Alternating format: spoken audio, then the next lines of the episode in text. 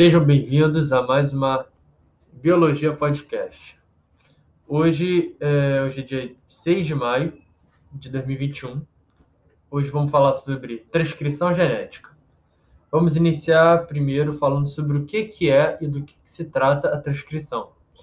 A transcrição é um processo por meio do qual ocorre a síntese de RNA a partir do DNA através dela que ocorre a cópia das informações contidas no DNA para o RNA. Esse processo é de extrema importância, pois as informações transcritas para a molécula de RNA são traduzidas na forma de proteínas.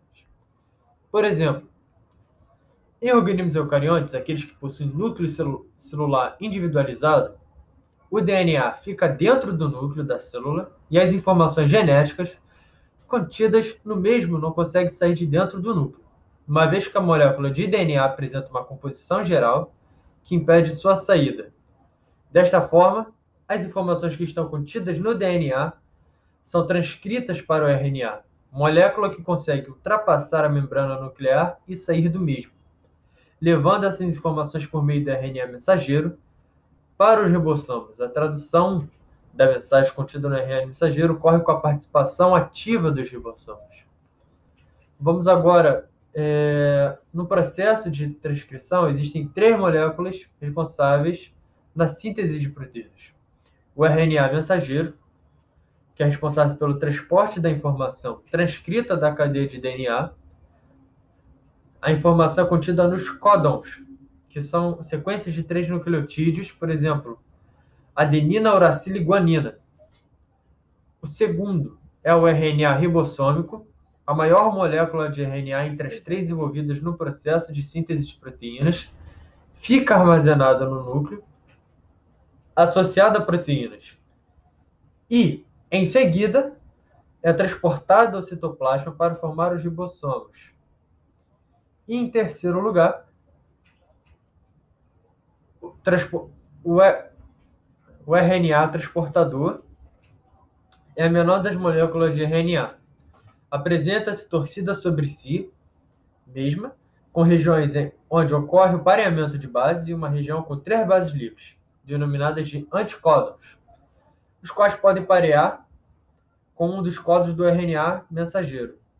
Essas moléculas de RNA transportam aminoácidos específicos de acordo com seu anticódon, do citoplasma até os ribossomos.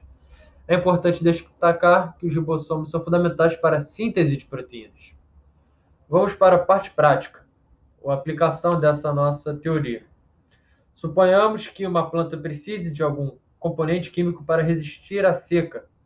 Então, ela joga um sinal ao DNA, que aciona os genes relacionados a esses componentes para serem transcritos, chamados de códons.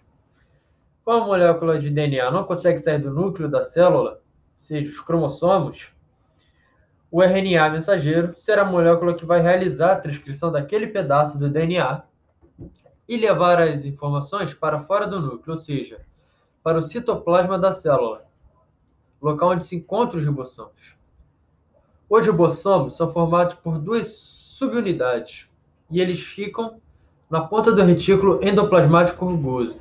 Então, o RNA mensageiro, que traz as informações específicas do DNA, os códons, atravessa essas duas subunidades e com a ajuda do RNA transportador que tem a mesma sequência dos três nucleotídeos do códon, porém de forma invertida.